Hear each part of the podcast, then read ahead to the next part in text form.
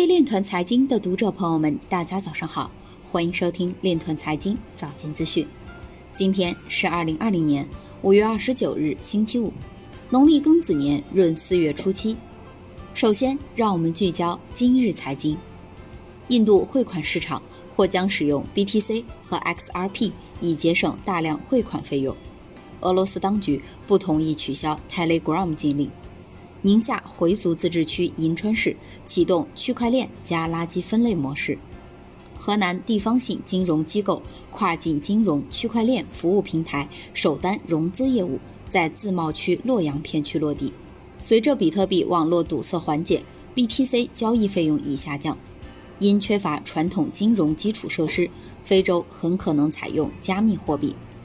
Toin 缩写已从 Telegram 开放网络更换为开放网络。IFPC 平台正式入驻喜马拉雅区块链频道。高盛表示，对客户投资组合而言，比特币不是一种可行的投资。扎克伯格表示，Libra 可以帮助 Facebook 赚取更多广告收入。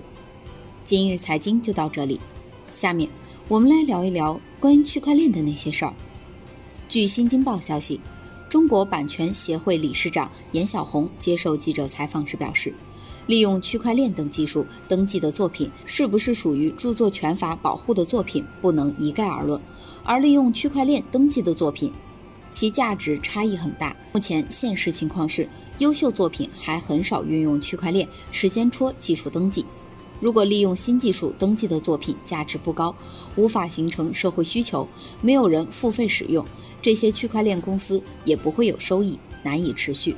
当优质作品越来越多的利用新技术登记，就值得推广，还是要从实际出发。以上就是今天链团财经早间资讯的全部内容，感谢您的关注与支持，祝您生活愉快，我们明天再见。